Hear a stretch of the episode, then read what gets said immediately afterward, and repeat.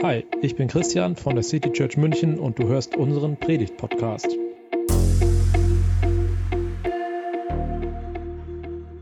Sehr cool hier zu sein. Ich weiß nicht, kennt ihr den Film Tarzan? Dieser Film hat meine Kindheit sehr geprägt. Vielleicht kennen manche von euch eher das Musical, weil der Film ist ja schon ziemlich alt. Ähm, wir haben den auf jeden Fall oft geschaut. Wir haben die, die Songs sind natürlich der Hammer. Ich habe dann so eine Play-Along-CD gehabt für, zum Cello-Spielen. Da war im Hintergrund dann eben Playback und ich konnte die Melodiestimme dazu spielen. Das war richtig cool. Und das Beste war natürlich das Computerspiel, wo man Tarzan sein konnte und dann gegen den Jaguar kämpfen konnte. Also es hat meine Kindheit wirklich sehr geprägt. Ähm, und ich liebe den Film, weil es auch ein super vielschichtiger Film ist. Also ich glaube, je nachdem, wer den anschaut, findet irgendein Thema in dem Film, was ihn wirklich anspricht. Die Klimaaktivisten, die denken vielleicht, boah, das ist wirklich ein Film, da geht es darum, gegen die Zerstörung vom Urwald, da wollen ja die Leute die Gorillas rausholen in den Zoo und so. Das ist ein Film, der spricht mir aus dem Herzen. Oder es gibt Leute, die eben sehen Tarzan und Jane und sagen, die sind so unterschiedlich, die beiden, trotzdem kommen die zusammen. Ist genau wie bei mir, bei uns ist die Beziehung auch echt kompliziert, aber wir lieben einander einfach so, aber es ist nicht immer einfach. Also vielleicht gibt es da auch Leute, die sich voll so damit identifizieren können. Ich weiß nicht, was bei euch für Assoziationen kommen, wenn ihr an den Film denkt, auch wenn ihr ihn nicht gesehen habt, wenn ihr an die Tarzan-Geschichte denkt. Bei mir ist es ähm, äh, äh, vor allem diese, ähm, keine Ahnung, diese Ablösungsdynamik, äh, die mir als erstes in den Kopf kommt. Vielleicht bin ich immer noch nicht ganz abgelöst oder ganz erwachsen geworden, keine Ahnung. Äh, der Tarzan, der wächst in der Gorilla-Familie auf und ich würde sagen, eigentlich geht der ganze Film darum, dass er sich überlegt, was ist mein neuer Platz, wo gehöre ich hin? Gehöre ich in diese Gorilla-Familie, dann lernt er Jane kennen, gehören wir beide in die Gorilla-Familie oder gehöre ich zu den Menschen eigentlich, gehöre ich dahin? Und wenn ich bei den Gorillas bleibe, was ist dann meine Rolle mit, dem, mit diesem Weißrücken-Gorilla, Kerchak? Der verteidigt ja eigentlich die Familie.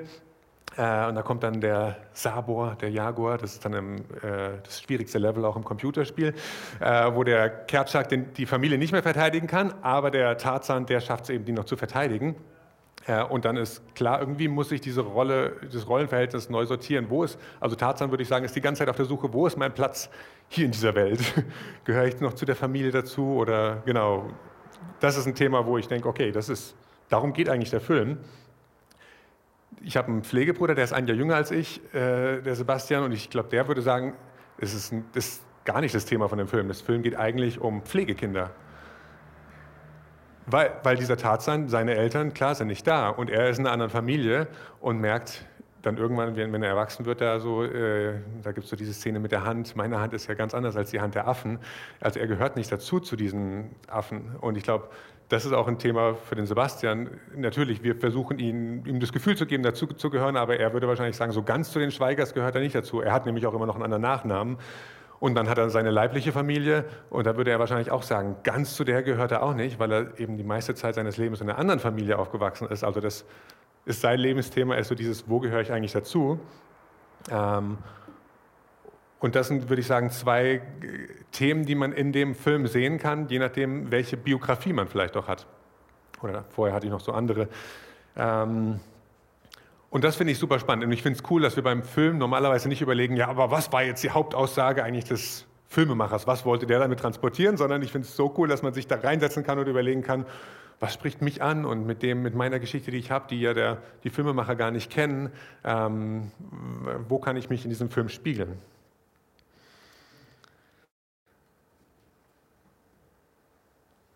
Und genau, das äh, das finde ich bei der Bibel, macht mir das auch super viel Spaß, äh, zu überlegen, wie kann ich mich in Bibeltexten äh, spiegeln, welche Themen, die vielleicht gar nicht der Autor so gemeint hat, aber die ich in meinem Leben gerade so habe, finde find ich darin wieder.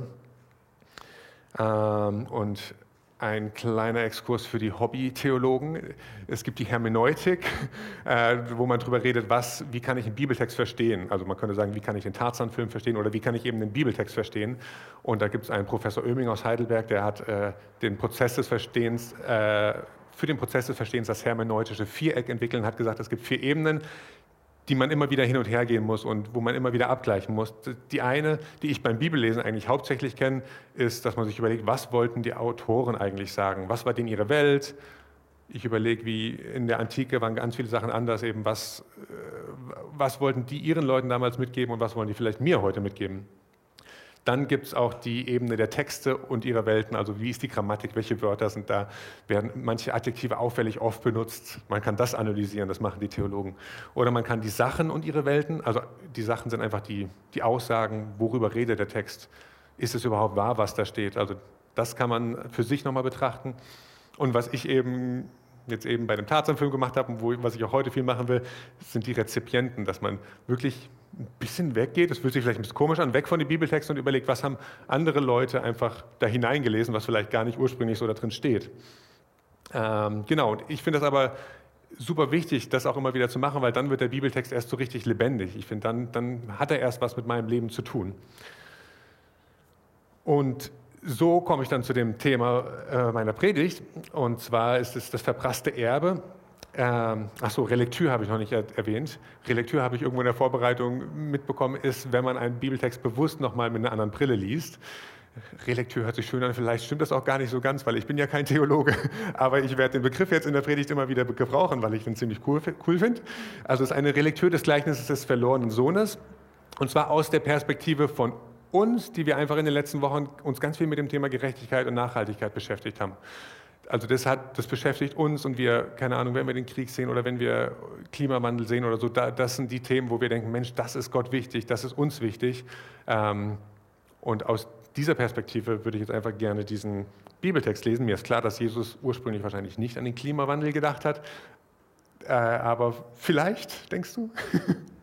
ähm, zumindest das Wort gab es damals wahrscheinlich noch nicht. Ähm, genau, aber versucht euch einfach mal darauf einzulassen und am Ende muss man dann immer wieder abgleichen. Passt das zur Gesamtaussage der Bibel? Am Ende dürft ihr auch sagen, das hat den Text komplett verfremdet, das ist ja gar nicht die Aussage. Oder ihr dürft am Ende vielleicht auch sagen, oh, jetzt hat das erste Mal der Text mich so richtig angesprochen. Äh, genau. Ich den ich werde in den vier durch, Abschnitten durchgehen, äh, immer einen, Bibel, einen Abschnitt lesen und dann kurz das übertragen auf diese, äh, mit der anderen Brille sozusagen, wie man das lesen könnte. Und der erste Bibeltext, äh, der erste Abschnitt, und Jesus erzählte ihnen auch folgendes Gleichnis. Ein Mann hatte zwei Söhne. Der jüngere Sohn sagte zu seinem Vater, ich möchte mein Erbteil von deinem Besitz schon jetzt haben. Da erklärte der Vater sich bereit, seinen Besitz zwischen seinen Söhnen aufzuteilen. Einige Tage später packte der jüngere Sohn seine Sachen und ging auf Reisen in ein fernes Land, wo er sein ganzes Geld verprasste. Also der Sohn sagt, gib mir das Erbe und verprasst es dann innerhalb kürzester Zeit. Der Besitz des Vaters, also das Erbe, äh, um das es hier geht, ist für uns jetzt mal ein, das Symbol für diese ganze Welt, also die, die Welt, die Gott geschaffen hat. Und er hat uns den Auftrag gegeben, sie zu bewahren und zu bebauen. Von 1. Mose, da steht es, glaube ich, irgendwo. Das Bewahren, Bebauen werde ich jetzt immer wieder benutzen. Das ist der Auftrag, den wir eigentlich bekommen haben. Er hat sie gut, verschaffen, gut geschaffen und uns anvertraut. Ähm, und dann kommt eben der Bruch, der Sohn sagt, ich möchte das jetzt einfach für mich haben. Ich möchte hier nicht bewahren, bebauen, keine Ahnung, was du damit genau vorhast. Vielleicht steht es dem Sohn eigentlich auch gar nicht zu, weil der Vater ist ja noch nicht gestorben. Also er nimmt es irgendwie auch dem Vater weg, der lebt ja noch. Äh, er nimmt es auch seinem älteren Bruder weg. Das gehört ja eigentlich irgendwie zusammen und sagt, ich möchte es jetzt für mich haben. Und nicht nur, dass er sein eigenes kleines Unternehmen daraus gründet, sondern er verprasst es eben auch wirklich. Das ist der Bruch, der Skandal. Und das geht dann eben auch nicht lange los. Genau, ich denke, ihr könnt es einigermaßen übertragen mit der Schöpfung oder ja, Schöpfung ist das eine, aber eben auch, Gott möchte, dass wir gut mit anderen Menschen umgehen, also dass wir nicht Kleidung kaufen, für die ganz viele Sklaven gearbeitet haben oder keine Ahnung was, die Themen der letzten Wochen. Ja, ich denke, es ist nicht so schwierig, sich das vorzustellen, aber es ist doch ganz schön anders, als ich das Gleichnis normalerweise kenne. Wenn ich eben das, wenn ich lese, der Sohn, der geht da weg und verprasst sein Erbe, da kommen mir normalerweise solche Bilder in den Kopf, wie er macht große Partys, trinkt viel Alkohol, hat Sex mit verschiedenen Leuten.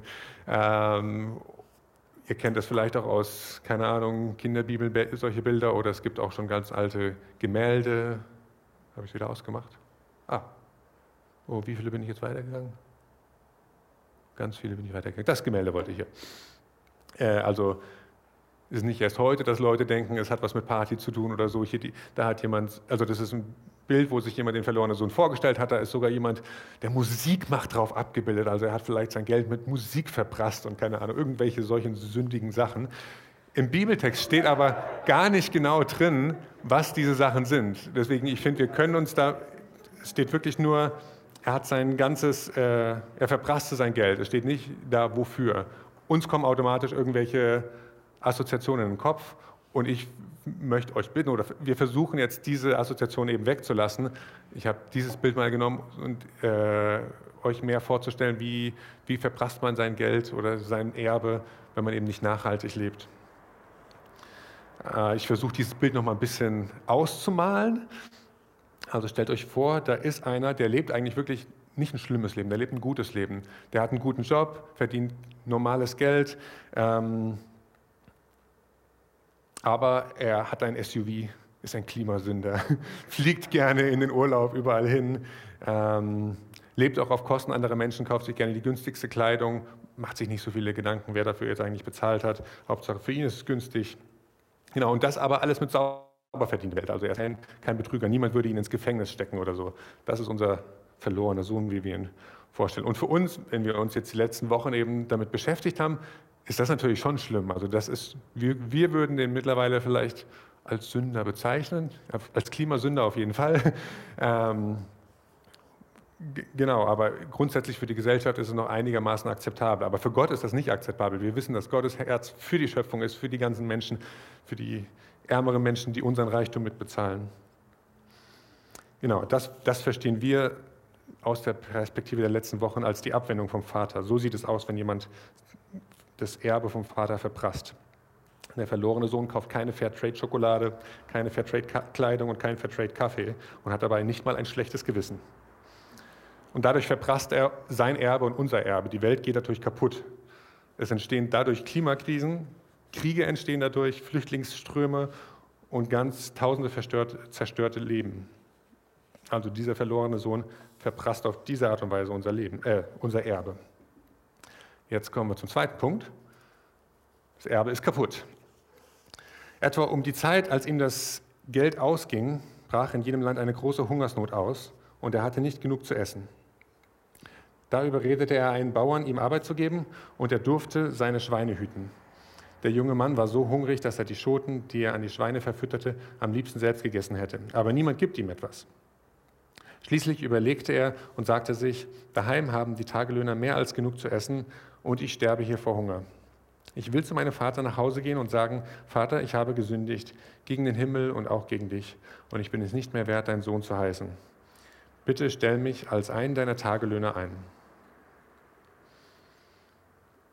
Dem verlorenen Sohn geht es jetzt richtig schlecht, teilweise selbst verschuldet, weil er das Erbe verprasst hat, aber teilweise auch durch die Hungersnot, wofür er nichts kann. Und anderen Leuten geht es eben auch schlecht durch die Hungersnot. Und seine Lösung ist dann irgendwie, beim Vater geht's mir, könnte es mir vielleicht ein bisschen besser gehen.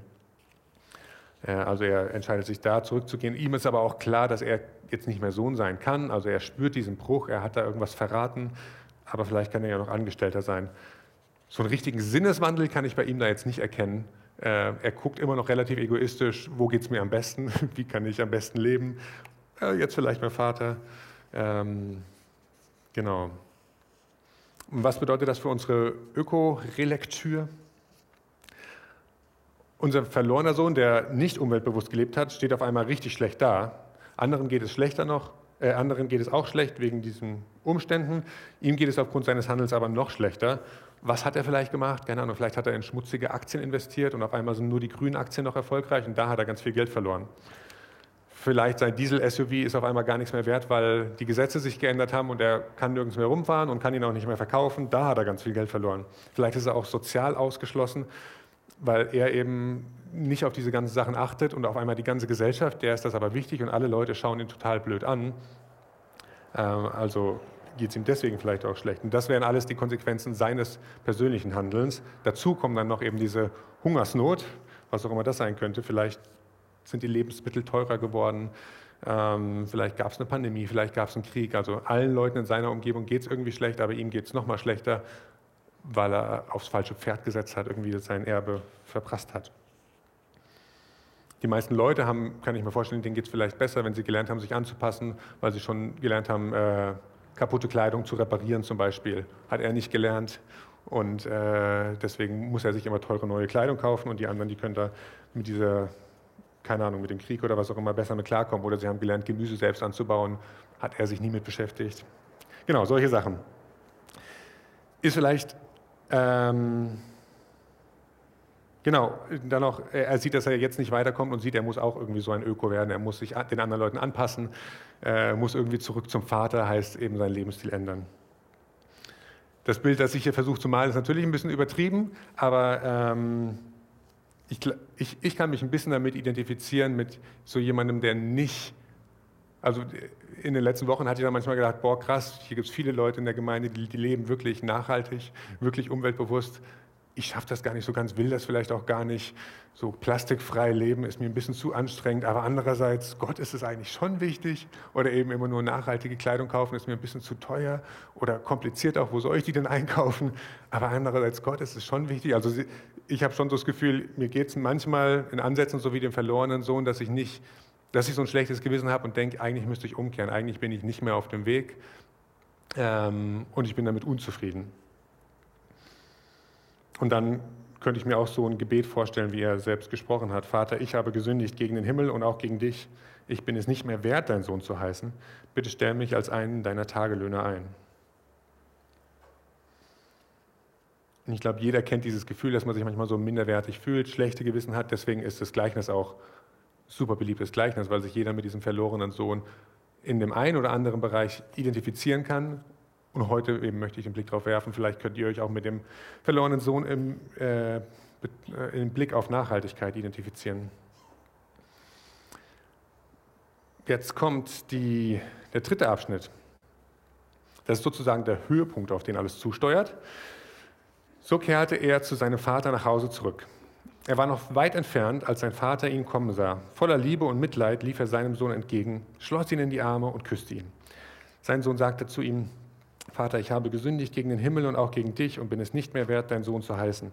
Aber sein Vater sagte zu den Dienern, schnell, bringt die besten Kleider im Haus und zieht sie ihm an, holt einen Ring für seinen Finger und Sandalen für seine Füße und schlachtet das Kalb, das wir im Stall gemästet haben. Denn mein Sohn hier war tot und ist ins Leben zurückgekehrt. Er war verloren, aber nun ist er wiedergefunden. Und ein Freudenfest begann. Also der Vater, der ist hier auf einmal extrem froh der beschäftigt sich nicht groß mit dem, was hast du jetzt eigentlich gemacht, wieso hast du gar kein Geld mehr dabei, du bist mit so viel Geld gegangen und jetzt kommst du ohne zurück, sondern er freut sich nur über den Sohn, der da ist. Also wenn wir zu ihm umkehren, fragt er nicht, wie hast du gelebt erstmal, sondern freut sich einfach über mich, du bist wieder da, du bist mein Sohn. Und dann macht er dieses Riesenfest, was ich fast schon ein bisschen ironisch finde. Der Sohn hat sein Geld irgendwie rausgehauen. Jetzt haut, das Erste, was der Vater macht, wo er zurückkommt, ist, er haut auch Geld raus, äh, zieht ihm irgendwie teure Kleidung an, also das ist ja auch wieder eigentlich nicht unbedingt bewahren und bebauen von dem, von dem Erbe. Der schlachtet sogar ein Kalb, die essen da Fleisch, darf man doch eigentlich gar nicht. Aber er sagt, wenn mein Sohn zurückkommt, dann machen wir ein Riesenfest. Also ich glaube, Jesus hat das bewusst so verschwenderisch auch dargestellt, weil er betonen will, dem geht es jetzt wirklich nicht darum, dass der Sohn hier irgendwas verschwendet hat und schlecht gelebt hat. Ihm geht es einfach nur darum, dass der Sohn wieder da ist. Da ist dann jetzt vielleicht die Frage eben, äh, ist Gott ganz egal jetzt, wie wir leben? könnte sich an dem Punkt stellen. Natürlich ist es ihm nicht egal, habt ihr wahrscheinlich schon drüber nachgedacht. Ähm, Gott möchte, dass wir sein Erbe bewahren und bebauen. Er möchte, dass wir gerecht leben, so wie auch in dem Gleichnis der Vater wollte, dass der Sohn gut mit dem Erbe umgeht. Lässt es jetzt aber komplett weg, um zu betonen, wie viel wichtiger es ihm ist, dass der Sohn wieder da ist. Und noch ein kleiner Exkurs. Ich finde es bei dem Gleichnis spannend, dass da eigentlich gar kein Kreuz und gar keine Vergebung und gar keine Schuld drin vorkommt wenn man das sagt, das ist das Evangelium sozusagen, das ist das, worüber die Bibel redet, dann denkt man sich, ja, hätte Jesus eigentlich wirklich nicht sterben müssen. Der Sohn, der kehrt einfach wieder um und zack, ist er wieder integriert, ohne dass irgendwie der Vater etwas dafür bezahlen musste oder irgendwie Sühne, das ist ja so ein biblischer Begriff, der stattfinden musste. Ähm, genau, und ich glaube, das ist aber auch einfach nur wegen dem roten Faden der Geschichte, weil er das betonen will. Ich glaube, am Schluss natürlich muss der Vater irgendwie gucken, krass, was machen wir jetzt mit dem ganzen Schaden, der Sohn, den der Sohn angerichtet hat. Man muss irgendwo aufräumen, wenn irgendwo Schaden passiert ist. Irgendjemand muss dafür bezahlen sozusagen, aber jetzt nicht in dem Moment. Und deswegen wird es in dem Gleichnis auch gar nicht erwähnt. Und deswegen dürfen wir es auch manchmal, glaube ich, wirklich weglassen, äh, wenn es... Ähm, wenn es einen anderen, viel wichtigeren Grund zur Freude gibt, müssen wir nicht gleich wieder über die Konsequenzen reden und es aufräumen, sondern erstmal feiern.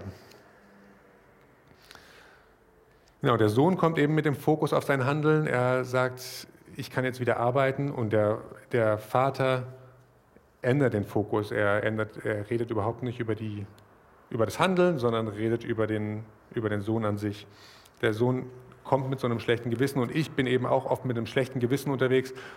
Und ich glaube, Gott möchte uns mit diesem schlechten Gewissen eben aufnehmen und den Blick da wegrichten und möchte sagen, klar, wir kümmern uns. Also wenn dich das frustriert, wie das mit der Welt momentan ist, mit Nachhaltigkeit, mit Schöpfung, keine Ahnung was, das ist okay, das weiß Gott auch. Und wenn du dann ein schlechtes Gewissen hast, kannst du zu Gott kommen und Gott kann sagen, okay, wir können diese Sachen für einen Moment einfach ausblenden und ich freue dich erstmal, dass du bei mir bist. Das ist deine Bestimmung. Genau, und er sieht, ich sehe in mir dann manchmal erstmal so einen Diener, Mensch, ich habe meinen Job verkackt und Gott sieht in dir aber nicht den Diener. Er möchte dich nicht dann wieder einstellen, okay, jetzt gucken wir, was wir noch zusammen bewegen können, wenn du wieder mein Diener bist, sondern er sieht in dir sein Kind. Du bist meine Tochter, sagt er, du bist mein Sohn. Und lasst uns feiern, denn mein Kind hier war tot und ist ins Leben zurückgekehrt. Jetzt kommt dann gleich der letzte Teil, aber vorher würde ich, äh, wie bei den letzten Malen, auch die Möglichkeit geben, sich auszutauschen. Ich finde es nämlich immer super cool, sich über ein Thema mit anderen Leuten auszutauschen, zu gucken, was spricht die anderen Leute an und sich selbst Gedanken dazu zu machen. Da haben wir jetzt vielleicht so fünf bis zehn Minuten Zeit. Danach, nach dem letzten Teil haben wir dann nochmal so eine Gesprächszeit. Könnt ihr das vielleicht verteilen? Ihr könnt in Dreier-, Vierer-, Fünfer-Gruppen, keine Ahnung, so zusammengehen. Unten stehen eben zwei Frageblöcke und ihr könnt über den ersten Frageblock sprechen Ihr werdet es wahrscheinlich nicht schaffen, alle Fragen zu behandeln. Also ihr könnt auch direkt in der dritten Frage einsteigen, wenn euch die interessiert. Ähm, genau. Die restlichen Fragen könnt ihr als Inspiration damit nach Hause nehmen. Und so fünf bis zehn Minuten. Ich schaue mal auf die Uhr.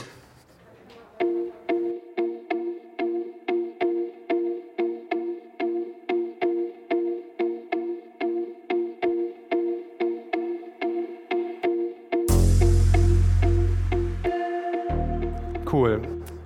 Genau. Ich fand unsere Gesprächsgruppe spannend, dass wir auch erst ganz viel wieder über ähm, eben diese, wie hätte der Sohn es vielleicht nicht verbocken können, darüber geredet haben, wie können wir, ist der Anspruch zu hoch, wie können wir nachhaltig leben und eben so krass ist, dass der Vater einfach da das erstmal ausblendet und sagt, äh, keine Ahnung, jetzt im Moment gibt es was Wichtigeres. Und so ähnlich ist es dann auch bei dem nächsten, äh, kommt gleich, ähm, bei dem letzten Abschnitt, so nochmal zurück, eine Gesamtperspektive auf das Gleichnis. In den drei Abschnitten ging es eigentlich um den einen verlorenen Sohn. Und ich glaube, interessante Parallele vielleicht zum Leben von Jesus. Der hat sich auch hauptsächlich mit diesen verlorenen Söhnen beschäftigt, die am Rande standen, die es irgendwie verbockt haben. Mit diesen armen Leuten hat er sehr viel Zeit verbracht. Und dieses Gleichnis ist jetzt aber in einer Situation, wo er mit den Pharisäern, mit den Vorbildlichen geredet hat. Deswegen eigentlich das ganze Gleichnis ist auch eher für die Leute geschrieben und das passiert jetzt, äh, erzählt, äh, das passiert jetzt im letzten Abschnitt. Er schwenkt die Kamera auf den älteren Sohn, der der Vorbildliche ist, der eben wie die Pharisäer auch äh, sich engagiert hat, gut gelebt hat. Ähm, ja, und bis jetzt ging es immer um den verlorenen Sohn und Jesus guckt jetzt nochmal ganz genau hin, wie, was ist vielleicht das Problem von den vorbildlichen Leuten. Währenddessen war der ältere Sohn draußen auf den Feldern und arbeitete. Als er heimkam, hörte er Musik und Tanz im Haus und fragte einen der Diener, was da los sei. Dein Bruder ist wieder da, erfuhr er. Und dein Vater hat das Kalb geschlachtet, das wir gemästet hatten, und gibt nun ein großes Fest. Wir feiern, dass er wohlbehalten zurückgekehrt ist. Da wurde der ältere Bruder zornig und wollte nicht ins Haus gehen. Sein Vater kam heraus und redete ihm zu, aber er sagte, all die Jahre habe ich schwer für dich gearbeitet und dir nicht ein einziges Mal widersprochen, wenn du mir etwas aufgetragen hast. Und in der ganzen Zeit hast du mir nicht einmal eine junge Ziege gegeben, um mit meinen Freunden ein Fest zu feiern. Doch jetzt, wenn dein Sohn daherkommt, nachdem er dein Geld mit Huren durchgebracht hat, feierst du und schlachtest unser bestes Kalb. Sein Vater sagte zu ihm, sieh, mein lieber Sohn, du und ich, wir stehen uns sehr nahe und alles, was ich habe, gehört dir. Wir mussten diesen Freudentag feiern, denn dein Bruder war tot und ist ins Leben zurückgekehrt. Er war verloren, aber jetzt ist er wiedergefunden. Wir treffen diesen älteren Sohn, also der wird uns hier vorgestellt, den treffen wir bei der Arbeit an. Er war gerade am Bewahren und Bebauen. Er hat wirklich das Gute gemacht.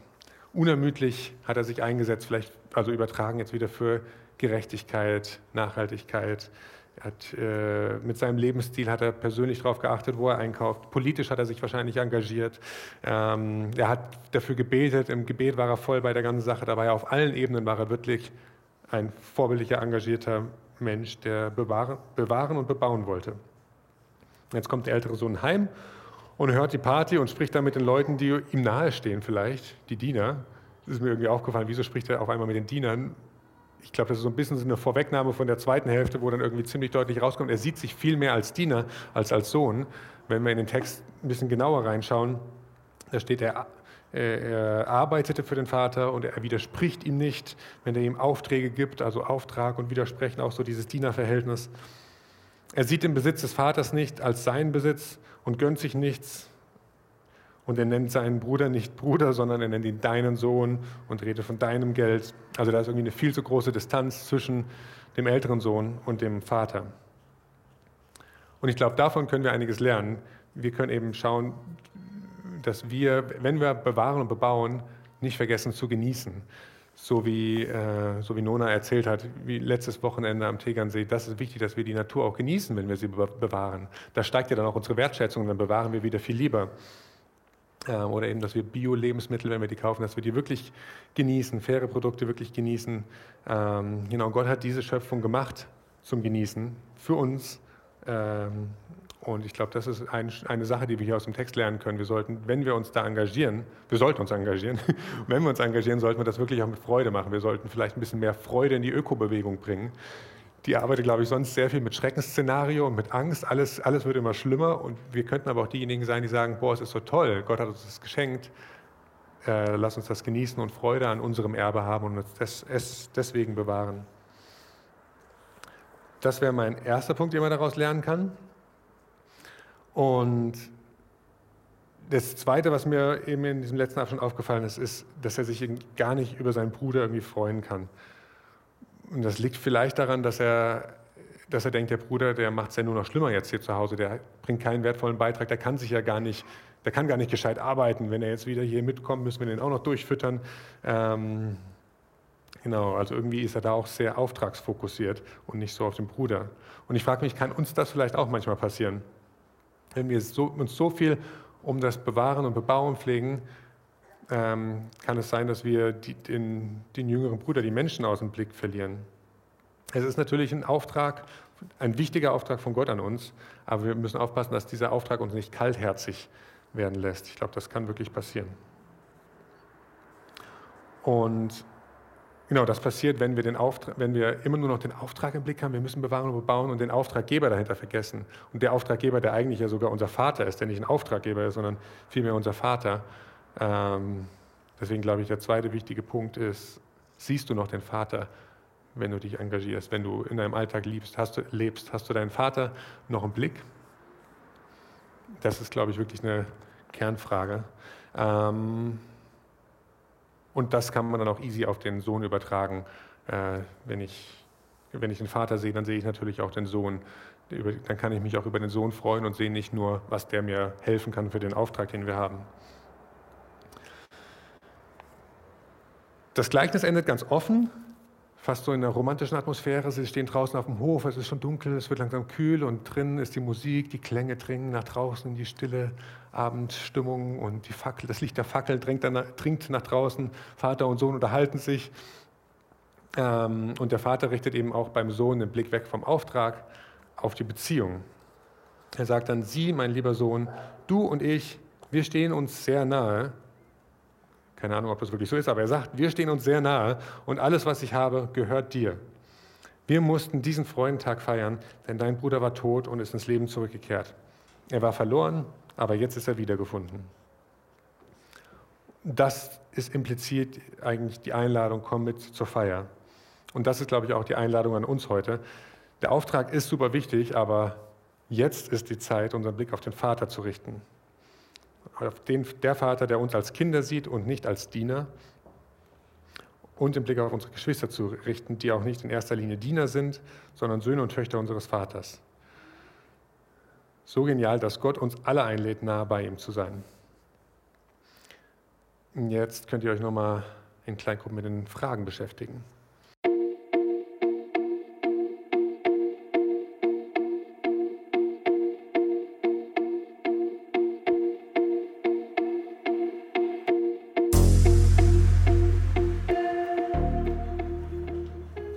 Genau, nur noch als Kurzzusammenfassung. Ich habe jetzt keine, keinen neuen Punkt mehr. Ich finde es für mich super erfrischend, eben, wenn wir uns überlegen, wie sollen wir, ähm, wie sollen wir gut leben, was bedeutet es, was, was möchte Gott von uns, wie wir leben, dann immer wieder zurückzukommen und zu sagen, manchmal ist es aber auch gar nicht so wichtig, wie ich lebe. Manchmal ist es einfach nur wichtig, dass Gott mich annimmt. Er feiert mich einfach. Er gibt mir seinen Mantel verschwenderisch. Er gibt mir, wir haben über Whisky geredet. Das ist auch einfach, keine Ahnung, super coole Sache, die er uns gibt. Natürlich haben wir über Whisky geredet. ähm, genau, man, an, zu manchen Zeitpunkten, glaube ich, ist wichtig, dass wir abschalten von diesem Auftrag, vielleicht auch abschalten von, ich muss noch Bibel lesen, ich muss noch Beziehung zu Gott pflegen, sondern einfach nur, Gott findet mich cool. Gott freut sich, dass ich bei ihm bin. Äh, ihn interessiert es gerade gar nicht, wie ich gelebt habe oder wie viel schlechtes Gewissen ich habe. Er möchte einfach nur, dass ich, dass ich auch mich freuen kann, bei ihm zu sein. Und ich glaube, die Einladung gilt für uns als City Church. Heute, wir singen jetzt gleich noch ein Lied, wo wir das auch wirklich feiern können, wo ihr die Gedanken mit reinnehmen könnt das Lied. Und gilt aber auch für euch in der nächsten Woche, wo ihr genau an manchen Punkten natürlich gucken sollt, wie ihr gut lebt, aber manchmal auch einfach, gerade wenn ein schlechtes Gewissen kommt, könnt ihr einfach zu Gott gehen und sagen, ja, nichts sagen, von ihm hören, was er euch zu sagen hat. Er freut sich über euch. Das war die Predigt aus der City Church München. Wir freuen uns, wenn du auch nächstes Mal dabei bist. Und bis dahin wünschen wir dir eine gute Woche.